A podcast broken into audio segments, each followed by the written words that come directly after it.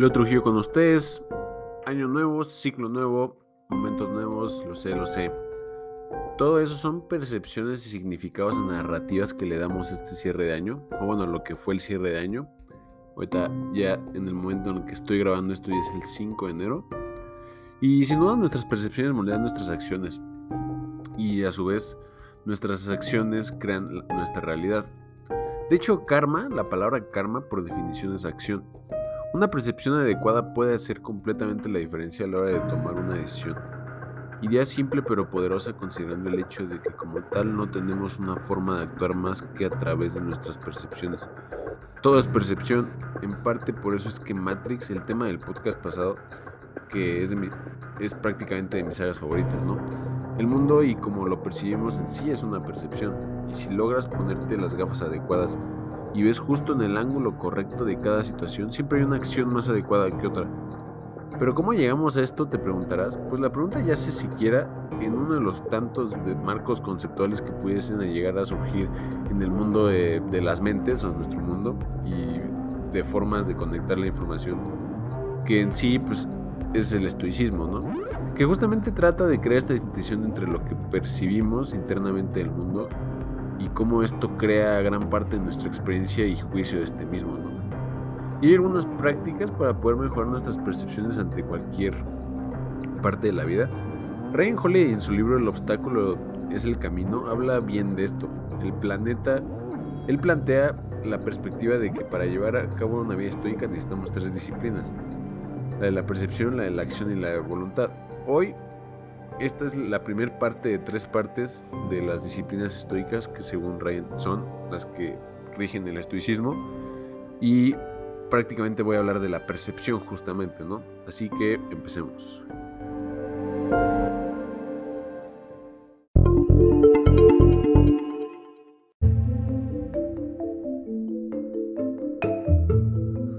Y bueno, la percepción es cómo percibimos lo que ocurre alrededor de nosotros y cómo prácticamente decidimos de manera interna el significado de estas mismas percepciones, ¿no? Valga la redundancia. Nuestras percepciones realmente pueden ser una fuente de gran fortaleza o de gran debilidad. Y si somos emocionales, subjetivos y tenemos una visión corta de las cosas, usualmente añadimos problemas a nuestra vida. Para prevenir, eh, pues prácticamente abrumarnos del mundo alrededor de nosotros, debemos pues, prácticamente limitar nuestras pasiones eh, y nuestros impulsos para poder tener control más de nuestra vida de manera interna, ¿no? Y realmente se requiere disciplina para poder batallar con la peste de una mala percepción, ¿no? O para prácticamente separar pues señales fidedignas y señales engañosas, o de filtrar prejuicio, expectativa, miedo, pero vale muy, mucho la pena porque lo que se queda de todo eso, de todo ese filtro, es la verdad. Mientras otros están excitados o angustiados, nosotros vamos a mantenernos calmados y o sea, imperturbables. Realmente no, no va a haber algo que nos pueda mover tan fácilmente del centro, ¿no? Y vamos a ver de manera simple que como tal no hay ni bien ni mal. Y esta última percepción es una gran ventaja para poder batallar con nuestros objetivos, ¿no? Realmente ese es el poder de la percepción. Como tal, me, gusta mucho la parte de percepción que plantea Ryan Holiday, porque dice que como tal, nosotros decidimos cómo percibimos las cosas, ¿no? Nuestros cerebros evolucionaron para un cerebro muy distinto al que ahorita vivimos y como como resultado de eso cargamos muchísimo, muchísimo, muchísimo muchísimos tipos realmente de, de, equipaje biológico, ¿no? Evolutivo, si lo queremos ver así. Es lo que se llama el evolutionary mismatch, ¿no? Prácticamente ya ahorita ya no vivimos tan cercano a la amenaza de muerte como se vivía en la jungla, ¿no? Porque te fuera a comer un, un león o, o cosas así. Y realmente cuando hablamos de cuestiones que mantienen a la gente despierta en su día a día, muchas veces no tienen que ver tanto con la muerte, sino como la asociación que la mente ha hecho a la muerte, ¿no? Y, y eso es justamente una parte donde, donde está nuestro poder, ¿no? O sea, tratar de ver de manera objetiva y voy a literalmente plantearles el modelo que Ryan establece en su libro, que me parece una maravilla, de cómo, cómo literalmente aplicar cirugía a las percepciones que tienes día a día. Y suena muy arrogante, puede que llegues, bueno, puede que llegue a sonar arrogante, pero pues podemos realmente, volviendo al tema del, equipaje evolutivo, pues cegarnos por, estos, por estas emociones, por estos sentimientos primitivos, o podemos realmente entenderlos y estudiarlos, ¿no? Digo, esto no va a quitar el hecho de que lo sintamos y no se trata de no sentir. La disciplina de la percepción últimamente te va a permitir ver una ventaja y, una, coherente acción de curso en cada situación, ¿no? Sin pánico y sin miedo. Y podemos ver eh, el desastre racionalmente, de hecho, o sea, podemos ver oportunidad en cada desastre y transformar cada situación negativa en educación o en, o en una habilidad o en fortuna realmente, ¿no? Y prácticamente creo que es eso, ¿no? O sea, creo que realmente es bien simple y te plantea varios escenarios y varias perspectivas para lo mismo, ¿no? Tener control de tus percepciones.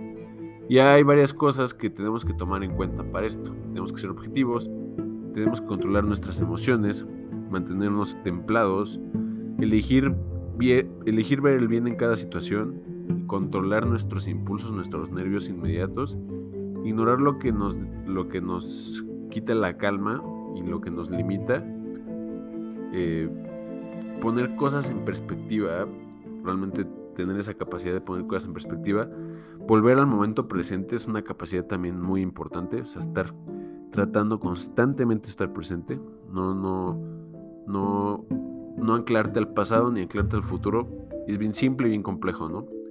Y, básicamente enfocarte en lo que puedes controlar y lo que no puedes controlar, pues omitirlo completamente, ¿no? Y así es como, según él, pues podemos ver la oportunidad en cada obstáculo. Y, es un proceso realmente. Él no, él no lo plantea como, ah, sí, tienes que hacer esto y ya, fin. O sea, de hecho, él sí dice que es una disciplina por eso, ¿no? Eh, realmente es algo que vas practicando constantemente. No es algo, no es algo que ya, o sea, voy a decir ser estoico, bye. No, o sea, es más complejo porque requiere práctica. Y la primera práctica de la que él habla en su libro es la disciplina de pues, reconocer tu poder, ¿no? Reconocer tu fuerza. Y me gusta mucho esta parte porque, de hecho, en la parte del libro empieza como con una frase de Marco que me encanta, que es, elige no ser lastimado y no te sentirás lastimado. No te sientas lastimado y no lo has sido. Y realmente lo que quiere decir es que nosotros vamos a decidir en cada situación eh, qué, hacemos de ella misma, ¿no? Vamos a decir si nos rompemos o si resistimos.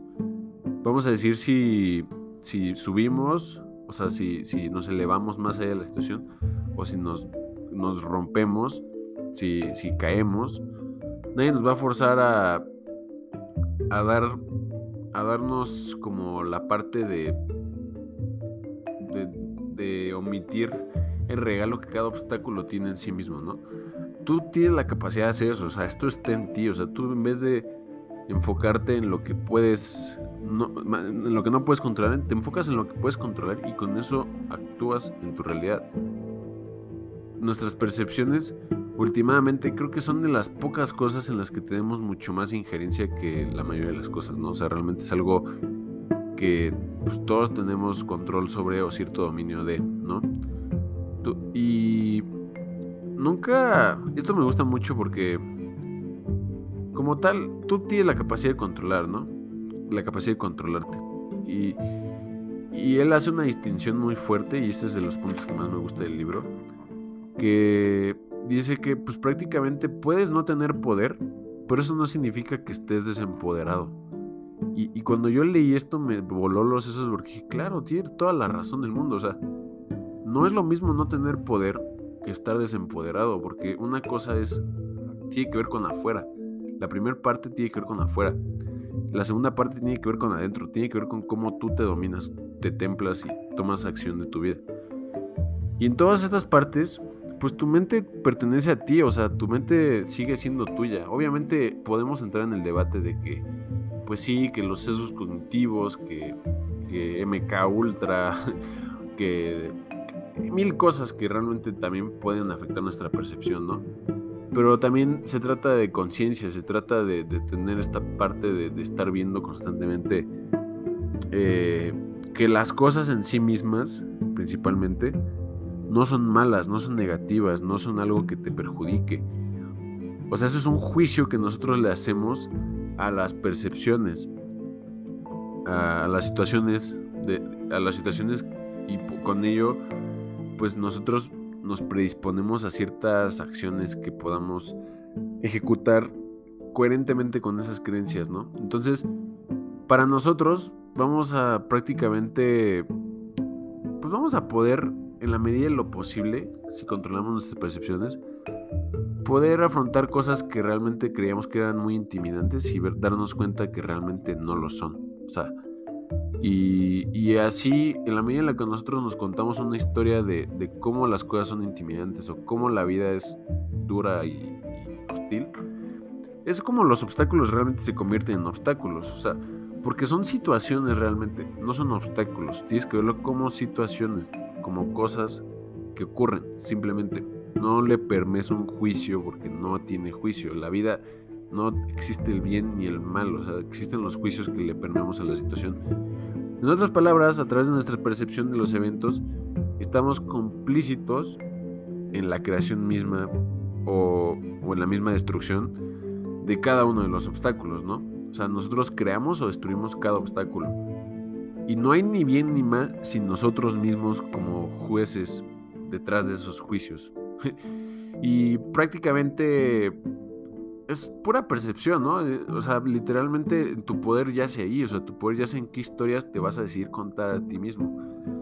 Y solo porque tu mente te diga que algo es malo, eh, que algo es horrible, que algo no está planeado completamente o que de otra forma es negativo, no significa que tienes que responder y, y, y prácticamente estar de acuerdo, ¿no? Solamente tiene que ver con el hecho de que, pues, puede que haya personas que lo estén juzgando así, te permiten con esa percepción. O puede que tú ya tengas un programa, una programación de la vida de esa manera, ¿no? Pero últimamente nosotros decidimos qué historia contarnos. Y incluso si nos vamos a contar una, ¿no? Y ese es el poder de la percepción, aplicable a cada situación, en cada parte de tu vida, imposible de obstruir y solo puede ser dominada. Y esa será tu decisión.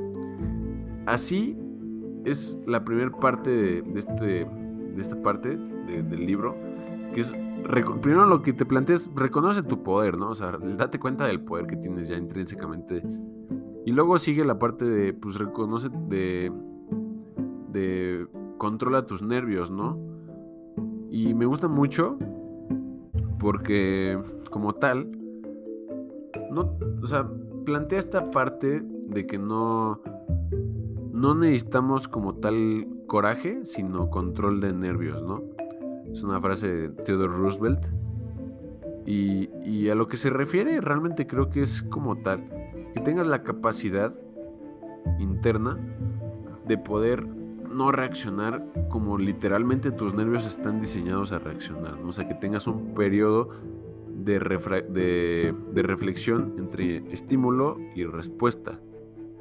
Y como tal, no, digo que sea sencillo, o sea, solamente significa que nosotros nos tenemos que preparar para realidades de nuestra situación en las que nosotros podamos reaccionar de cierta forma, ¿no? Y eso, eso sí es una parte, y es parte fuerte de disciplina, porque por ejemplo los soldados, los soldados pues la élite, de, por ejemplo, si queda Estados Unidos, los Navy SEALs, pues los entrenan realmente para tener este control de ellos mismos en situaciones eh, de peligro, ¿no? Que realmente no reaccionen de una forma en la que sus mismos nervios, sus mismos impulsos programados en su sistema nervioso músculo esquelético prácticamente los pongan en más problemas de los que ya están por estar en una guerra, ¿no? Realmente se trata de eso, se trata de literalmente controlar tus nervios, controlar la manera en la que reaccionas, controlar tu cuerpo, controlar tus gestos, controlar tus nervios. Esa es la segunda parte que plantea. Y es un proceso, como dije, o sea, no, no, no te estoy diciendo ya, lo vas a hacer, o sea, porque también puede caer como en esta parte de coaching ideológico, ¿no? O sea, realmente no va por ahí, va por el hecho de que pues, todos tenemos cierto dominio de esas reacciones, o sea, hay unas personas que más que otras, obviamente, porque se han entrenado más, y es el punto, que te entrenes más. Otro punto que toca es que controles tus emociones. Y esta parte, pues obviamente mucho, o sea, hay, mucho de esto ahí afuera, ¿no? O sea, como la inteligencia emocional, el control emocional, es sumamente importante para poder eh, llevar una vida significativa y, tranquila, ¿no? Entre comillas. Y como tal, eh, realmente la manera en la que eliminas, eh, o siquiera los Navy Seals, pues tomando otra vez el tema, eliminas la incertidumbre y el miedo, es a través de autoridad, a través de un control externo o interno, que, que funge como autoridad. Y entrenar constantemente para una situación que inicialmente te da justamente miedo o incertidumbre, es justamente esa autoridad, es la válvula de escape. Y con suficiente exposición a, a, ciertas cosas, te vas a dar cuenta que realmente tus miedos son un ratón, o sea, o incluso una cucaracha o algo más pequeño, ¿no? O sea, o sea, son algo microscópico que realmente no tiene sentido que le tengas miedo, o sea, son cosas tan banales. Y pues sí, o sea, realmente, obviamente los obstáculos nos pueden convertir en, o sea, nos pueden hacer emocionales, ¿no?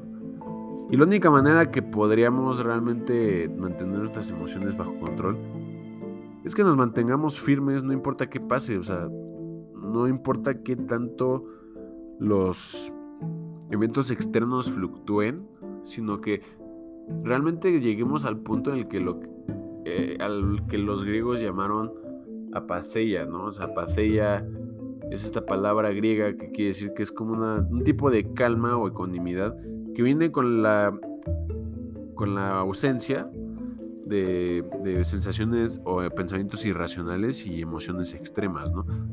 No, no, no perder la sensibilidad o toda la sensibilidad, o realmente, o sea, no va por ahí.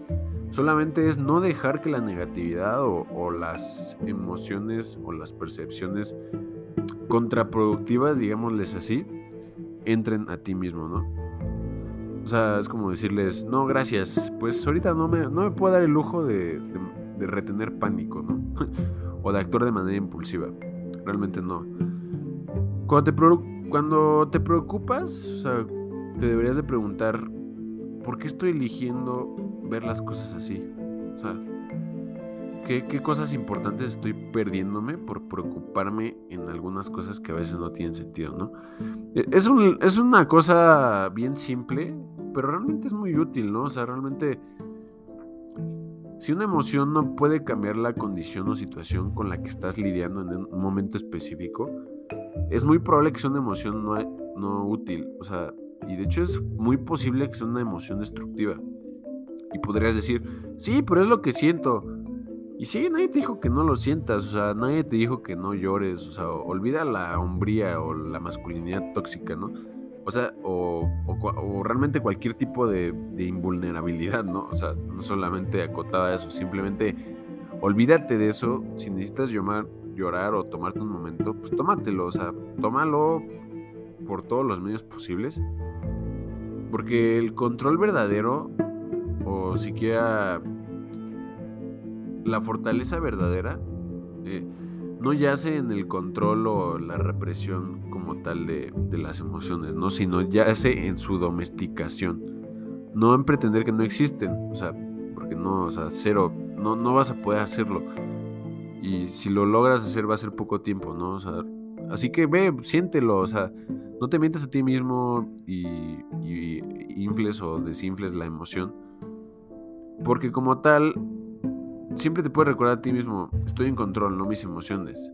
Yo veo lo que está ocurriendo aquí y no me voy a emocionar por esta situación. La manera en la que pues, usualmente puedes vencer esta parte de ti mismo, de ti misma, es a través de lógica, o sea, lógica y planteamiento de cuestionamientos, ¿no? Con suficientes de ellos podemos llegar a causas raíces que usualmente son más fáciles de lidiar que simplemente una emoción, ¿no? Así que este es otro punto como tal. Ahora va algo que me gusta mucho, ¿no? Que es practica la objetividad. Realmente esta es de las partes fuertes del libro porque realmente creo que nadie tiene suficiente esto, ¿no? Como tal, empieza el libro, o sea, si quieres esta parte del libro, como no dejes que la fuerza de la impresión, cuando recién te golpea, te noquee tus pies. Solo dile, espera un momento, déjame ver qué representas, déjame ponerte a prueba. Y, o sea, me encanta esta frase porque pues es justamente, o sea, la frase de esto malo acaba de pasar. Y hay dos impresiones, de hecho, implícitas en esa misma frase, ¿no? O sea, la primera es que esto acaba de pasar, que es objetiva, y la segunda que es malo, que es subjetiva. Y en el libro de los cinco anillos de, de Miyamoto Musashi, que es este samurái icónico de la, o sea, icóniquísimo, que tiene muchas enseñanzas tanto de combate como de vida en, sus, sus obras, que literalmente o sea, a los 16 años o creo que a los 15 años, venció en duelo a una persona que ya tenía no sé cuántos con, con, este, con palos, o sea, ni siquiera con armas bien, o sea, y la otra persona sí estaba usando armas que eran letales, ¿no? Entonces, él decía que el ojo que percibe es débil, el ojo que observa es fuerte. O sea, el ojo que observa simplemente ve lo que hay ahí y el ojo que percibe ve más de lo que hay ahí. Y si tocamos este punto, eh, habiendo ya en nuestras vidas, viendo, o sea, viendo ya nuestras vidas de manera objetiva, ¿cuántas cosas no le aplicamos un juicio o, realmente nos cuestionamos acerca de la misma cosa, ¿no? ¿Qué tan seguido creemos que, que debería de haber algo ahí o que hay algo ahí y no hay nada ahí, ¿no? O sea, en las cosas que vemos. Así que ya viéndonos eh, controlado y, ah, domesticado nuestras emociones, podemos ver las cosas como realmente son. Podemos ocupar como Miyamoto Musashi decía, pues nuestro ojo que observa, ¿no? Las percepciones son el problema. Nos dan la información que no necesitamos exactamente en el momento donde sería más fácil enfocarse en lo que está inmediatamente enfrente de nosotros. O sea, no estar añadiéndole más conflicto con la imaginación a la situación en sí, sino simplemente ver la situación y atenderla. Y esto es un punto pues crucial en, negociaciones de, de, negocio, para la redundancia, o en cualquier tipo de oportunidad o cualquier cosa, porque últimamente es volver al punto de nuestros cerebros animalistas, ¿no? Realmente e, es domesticar la parte que existe entre impresión y percepción. O sea, tratar de generar un espacio amplio entre estas dos, eh, entre estos dos sucesos, porque eso nos va a permitir reaccionar de una mejor forma. O sea, podemos realmente ver cómo era pues Miyamoto Musashi de los, de los, pues de los practicantes más concentrados y más mentalmente fuertes en su campo, ¿no? Porque él veía justamente las cosas de manera objetiva.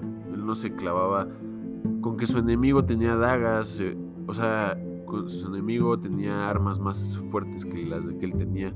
Él solamente veía una cosa, veía que él tenía palos, su enemigo tenía una daga o una arma, una katana o cualquier cosa que sirva que sea realmente letal para cualquier contacto con él o posiblemente letal. Y él atendía la situación sin juicio. O sea, eso es.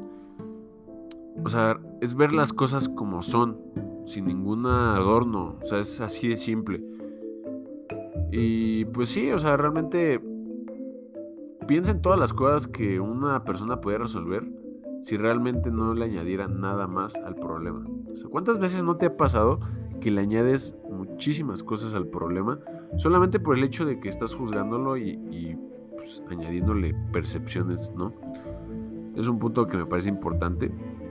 Otro punto que, que, entra dentro de la disciplina es altera tu perspectiva. Y aquí me gusta mucho porque como tal él habla de que pues, realmente la percepción es todo, ¿no?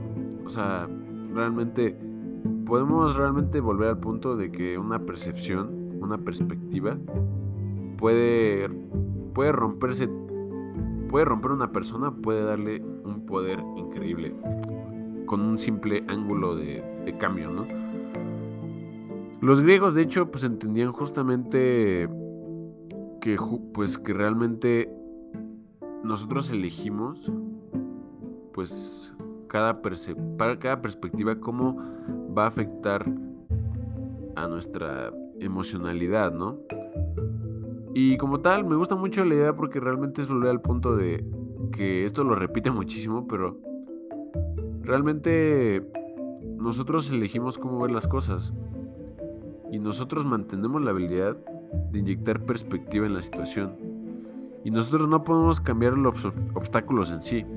O sea, hay cosas que ya están puestas, o sea, hay, hay cosas que ya son objetivas, o sea, que ya existen y como tal, poder de la perspectiva es cómo puedes cambiar, pues justamente esa, esa forma en la que te aproximas a los obstáculos, ¿no? Y una perspectiva adecuada, pues realmente sí puede llevar a, a una acción adecuada, ¿no?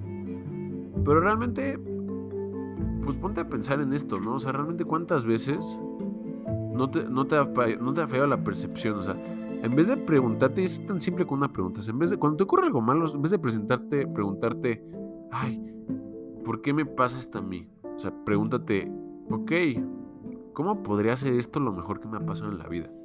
O sea, ese cambio de perspectiva hace toda la diferencia. Y es nuestra perspectiva, o sea, nos está dando realmente más problemas la perspectiva, nos está empoderando, ¿no? Lo que hacemos aquí, en esta disciplina, pues como tal, es expandir nuestra perspectiva a, que, a lo que nos vaya a mantener más calmados de entrada, ¿no? Y, y de alguna forma pequeños cambios en la perspectiva, o sea, ya sea, trata de no hacerlos delirantemente, porque también obviamente esto puede pasar. Y últimamente, pues aquí entra el otro punto, ¿no? Practica objetividad. Pero esos pequeños cambios pueden hacer, pues, una, una un apalancamiento de la situación. O sea, realmente como tal, la perspectiva tiene dos definiciones, ¿no? Una de contexto, que es un sentido de ver el mundo eh, como un todo, o sea, no, definir completamente lo que está frente a ti, y el, y el enmarcado, ¿no? Que es más individual, o sea, una perspectiva única de cómo nosotros vemos el mundo. Y ambas importan y ambas pueden ser inyectadas efectivamente a cambiar una situación que parece intimidante y imposible de resolver. Últimamente, la diferencia entre la perspectiva buena y la perspectiva mala es cómo nosotros interpretamos este mismo acontecimiento. Nuestra perspectiva es un marco conceptual en el que nosotros nos movemos constantemente, ya sea que seamos conscientes o no. Y la percepción precede la acción, y una acción eh, adecuada pues siempre va a tener una perspectiva adecuada previa de ello, ¿no? Entonces es un punto importante. Otra cosa que de la que habla, pues es, pues, es, realmente hay cosas que no te, o sea, depende de ti, es como literalmente el punto, o sea, depende de ti. Que, que, ahí si te enfocaras en las cosas que realmente puedes cambiar, ¿no? O sea, que puedes controlar, las cosas que sí tienes injerencia o que sí están en tu control. Y eso es mucho lo que, lo que importa aquí, ¿no? O sea, por eso decía, no es, no no es lo mismo estar desempoderado que no tener poder. Para nada, o sea, tú puedes estar súper empoderado y no tener poder. O sea, y suena, suena contradictorio, pero realmente así es, o sea. Y como tal, eso es lo único que hace la diferencia, o sea, aquí tienes la parte de la, de la, este, de la, ¿cómo se llama? La, la, en inglés se llama Serenity Prayer, pero ahorita no me acuerdo de cómo se llama la, la frase en español. Pero es así como de Dios, dame la serenidad para cambiar las cosas, para aceptar las cosas que no puedo cambiar, el coraje para cambiar las cosas que puedo y la sabiduría para saber la diferencia. Entonces, es básicamente eso, o sea, es básicamente ver que las cosas que podemos controlar de última mano son nuestras emociones, nuestros juicios, nuestra creatividad, nuestra actitud, nuestra perspectiva, nuestras decisiones, hasta cierto grado, ya ahí entramos en un terreno medio ambiguo, pero y nuestra determinación. Cuando se trata de percepción, es una distinción crucial de hacer que la diferencia entre las cosas que están en nuestro poder y las cosas que no es prácticamente, o sea, es, es, importante en esta disciplina distinguir las cosas que están en tu poder y las cosas que no. Enfocarte completamente en las cosas que están en tu poder magnifica y incrementa tu poder. Pero cada, cada pedazo de energía que diriges a cosas que realmente no puedes controlar es hasta cierto grado autodestructivo. Mucho poder eh, realmente se filtra de esta manera, ¿no? O sea, entre lo que podemos controlar y lo que no. Y ver el obstáculo como un reto y hacer lo mejor de él, eso es una decisión. Y esa decisión, ¿de quién depende? Pues de ti, últimamente. Y como tal, ya pasamos a los últimos cuatro puntos. Que como tal, pues ya hay uno que me gusta mucho que es pues, vive en el momento presente. Te ponen unos ejemplos históricos. Pero como tal, realmente el punto de todo esto es que no simplemente se trata de decir, ay, voy a vivir en el presente y voy a hacer meditaciones y es realmente tratar de, recordar que este momento es el único momento de tu vida. O sea, ahorita donde me estés oyendo es lo único que estás percibiendo y lo único que vas a percibir porque es lo único que existe ahorita. Y enfocarte en lo que está presente dentro de ti es lo último que importa. O sea, es lo único que existe realmente. O sea, no hay nada más allá. O sea, estar presente es una de las pilares de esta disciplina, ¿no? O sea, porque eso te va a permitir esa quietud para tomar acción.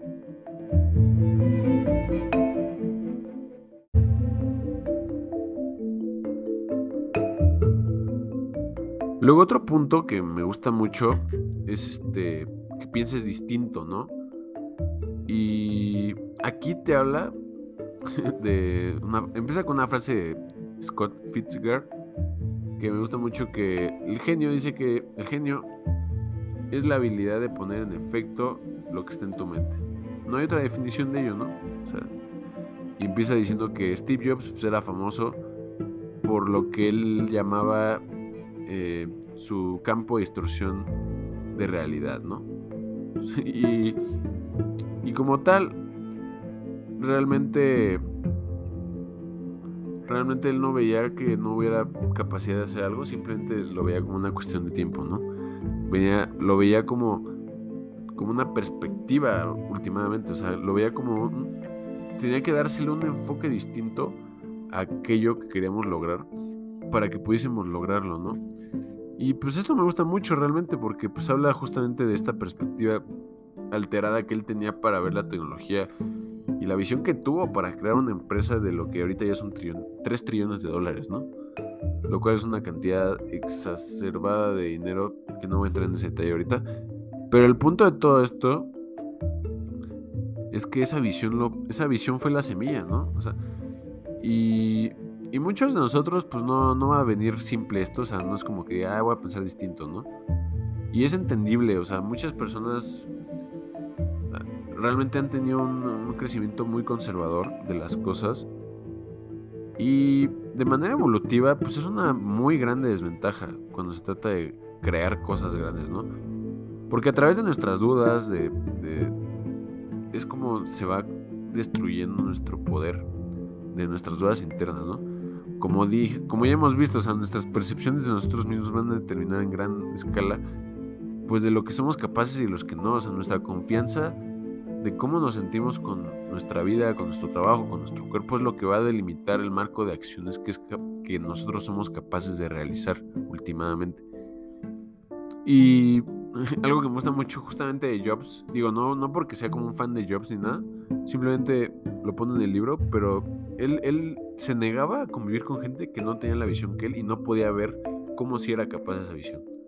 Y eso hacía toda la diferencia, ¿no? Porque él no se contagiaba de pensamientos negativos ilimitantes. O sea, él trataba de buscar personas que vieran la, la forma posible de poder lograr esa visión. Y últimamente encontró las mentes pues brillantes que lo ayudaron y le dieron como esa guía, ¿no? Cuando nos da una, una, este, una actitud injusta o una oportunidad de ponernos a prueba o de pues prácticamente de, un obstáculo que se nos presenta en el camino, siempre tienes que ver la capacidad o la, o la posibilidad de cómo pensar distinto, ¿no? Cómo tratar de ver un enfoque distinto, o sea, cómo tratar de, más que el enfoque distinto, cómo tratar de tú de manera interna, tratar de mover, o sea, de hacer un cambio de perspectiva, un cambio de vida, lo que los griegos, creo, llamaban metanoia, ¿no? Que es un cambio de enfoque, un cambio de vida, un cambio importante de perspectiva. Y esa es prácticamente la vida del punto, ¿no? O sea, tratar de estar constantemente moviendo tu, tus filtros de percepciones, ¿no? O sea, realmente no hay como una verdad establecida en la humanidad. Todo realmente puede ser como una verdad, en el sentido en que son perspectivas, ¿no? Realmente depende cómo las veas. Entonces aquí ya para de los últimos puntos que tiene aquí es el punto de encuentra la oportunidad. Y dice que son nuestras preconcepciones lo que son el problema. Ellas nos dicen que o que sí, que no se puede hacer. Y nosotros naturalmente asumimos que eso es una desventaja o una, una ventaja. Y tratamos de, si el juicio es que es desventaja, tomar un rumbo alternativo. Pero como tal, eh, realmente ve, ve, el lado positivo de las cosas, ¿no? Un obstáculo fuerte, un obstáculo que te reta, te mantiene alerta, te hace subir los límites, los, este, los, pues sí, el límite que tienes de ti mismo te motiva a, a, tratar de derribarlo, te fortalece, te endurece, te ayuda a apreciar eh, los momentos felices, o sea, los momentos que no tienen esa fricción, te provee pues un, un ejemplo de cosas que ya no quieres en tu vida, ¿no? Realmente, incluso los obstáculos tienen estos regalos en sí mismos, ¿no? O sea, como tal, cada obstáculo tiene un regalo y tú decides si verlo así o no. Por ejemplo, hay un, concepto psicológico que se llama crecimiento postraumático, que de hecho va de la mano con esta frase de lo que no te mate te hace más fuerte, pero no va, o sea, no va directamente de la mano. Simplemente dice que la la fricción que se genera cuando luches con un obstáculo inevitablemente te va a empujar a nuevos niveles de funcionalidad y de vida. De manera que el, obstáculo determina en gran forma cómo creces. O sea, el obstáculo es una ventaja siempre, o sea, no es una adversidad. El enemigo real es la percepción de este acontecimiento. Todo lo que nos pasa, absolutamente todo lo que nos pasa, tiene una forma de voltearse. Todo, absolutamente todo lo que nos pasa. Y es una perspectiva que muchas personas ignoran.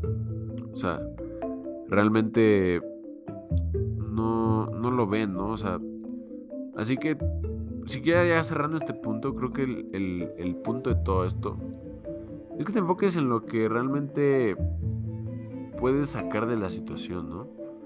Que, que atrás de esa perspectiva, atrás de, esa, de ese obstáculo, atrás de esa situación, puede que haya un regalo, o sea, puede que haya una situación que te vaya a cambiar la vida completamente de manera positiva. Y no lo vas a saber hasta que lo vivas. Y esa es la idea, ¿no? Realmente es como la parte esta del el vaso está medio vacío, medio lleno, ¿no? Depende cómo lo veas. Y así es la vida, o sea, tú decides si está lleno, o sea, o si está vacío o si no hay vaso, ¿no? y luego ya, con esto termina esta parte, que es la última parte de la disciplina de la percepción. Pues que es justamente, ¿no? Ya, ya te habla de prepararte para actuar, ¿no? Ya los problemas, pues como tal, te plantea que son pocas veces tan malos como pensamos que son.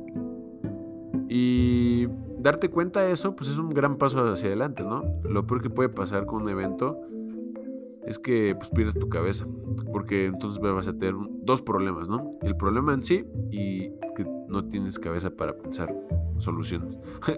entonces, pues un obstáculo, una vez que ves el mundo de la forma en la que más te conviene, en la forma en la que más te, te inspira, más te da tranquilidad, más te, te, hace sentir bien, porque también se trata de eso, se trata de modular estas percepciones de forma en las que te planteen un escenario conceptual y un marco mental suficiente como para poder actuar de forma eh, adecuada de acuerdo a ciertas condiciones internas, ¿no? Que también tú defines.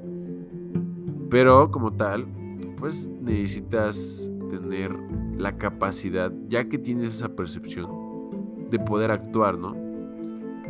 Ya que logras domar eh, pues gran parte de las cosas y las circunstancias que te rodean, que no tienes control, o más bien logras tomar la percepción de ellas, vas a ver en ellas la capacidad de, de generar acciones ya, de poder ya como tal, tú tener una forma de actuar de acuerdo a estas perspectivas que tú has decidido contarte a ti mismo para que puedas tener pues mejores resultados, ¿no? y resultados de cualquier índole, ¿no? No, no tiene que ser monetario o, trabajos, realmente cualquier índole te, creo que funcionaría. Entonces, esto fue la disciplina de la percepción, como dije, no la puedes, eh, pues realmente solamente puedes forjarla a través de práctica constante, ¿no? Práctica constante, práctica constante. O sea, algo te pasa practica objetividad, eh, encuentra una oportunidad, piensa diferente, vive en el momento, piensa si depende de ti, altera tu perspectiva otra vez, practica el control emocional, realmente controla tus nervios, reconoce tu poder y como tal, pues ve la vida de la manera en la que más te sea conveniente, ¿no? Y pues por mi parte sería todo. Esto fue la disciplina de la percepción. Yo les estaré compartiendo la disciplina de la acción y la disciplina de la voluntad, que son disciplinas que también me han ayudado mucho a mí en lo personal. Son marcos mentales realmente, formas de percibir literalmente la vida, que son útiles para cualquier parte o cualquier realmente profesión que tengas, ¿no? Realmente creo que no, es privilegio en absoluto esta parte, realmente creo que pues por ejemplo Epicteto era un esclavo, ¿no? Un filósofo estoico esclavo. Y se dio cuenta que tiene mucho sentido ser estoico pues, siendo un esclavo, ¿no? Porque pues, realmente hay muchas cosas que no controlas. El cuerpo ni siquiera es tuyo, ¿no? Te pueden romper la pierna como le hicieron a él. Este, nada más porque sí, nada más porque un día estaba de malas su dueño y decidió romper la pierna. Así, nada más. Y así como ven. Entonces, este, pues espero que les haya gustado, espero que le saquen mucho valor a esto. Realmente es como algo, algo que yo tengo en mí y que creí que era una buena forma de empezar la segunda temporada del podcast, que es oficialmente ya con este capítulo. Les deseo siempre lo mejor, les deseo felices, feliz año nuevo. Digo, a pesar de que estamos 5 de enero, sigue siendo la vibra de año nuevo. Entonces, pues ahora sí que mis mejores deseos, que todos sus deseos se cumplan, que todas sus convicciones se cumplan, que tengan la capacidad y la claridad de poder ver a dónde quieren estar de manera objetiva, de, poder practicar estos principios, de poder generar una vida en su mente más agradable, que de eso se trata. Así que los dejo, no olviden seguirme en mis redes sociales, Leo Trujillo en Facebook y como tal, eh, Leo Trujillo en Spotify, ¿no? Que es por el medio en el que usualmente me pueden encontrar. Así que les dejo esta joya, que tengan excelente día, tarde, noche, un abrazo, bye.